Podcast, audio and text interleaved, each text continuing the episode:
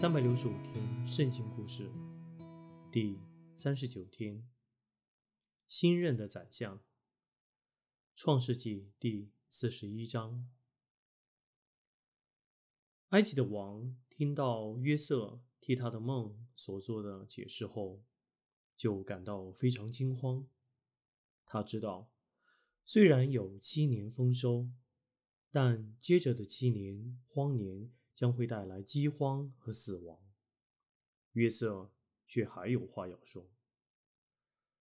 王上，他继续说：“我可以建议你该怎样做吗？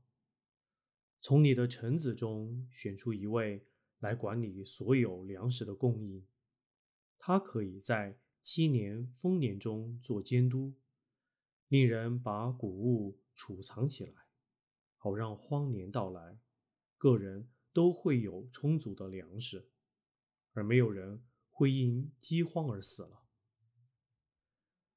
王喜悦约瑟及他充满智慧的建议。你就是那管理的人，他宣布。你已显示了你的才智，我要差你负责在埃及全地所要做的事。你要做我新任的宰相。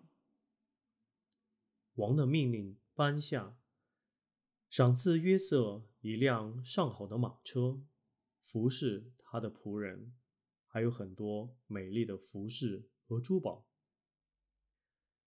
约瑟做奴隶的时候，或是在监牢里面，已晓得依靠神做工。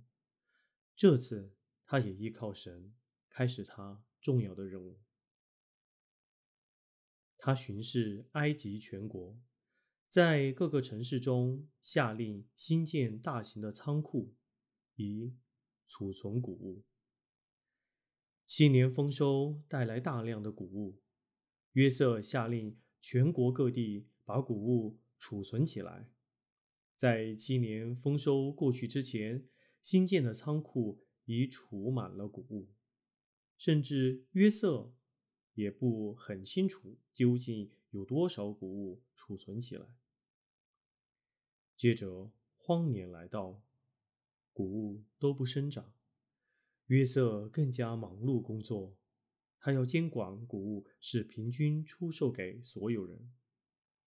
不久，同样受到荒旱影响的邻国人民听闻埃及有谷物出售。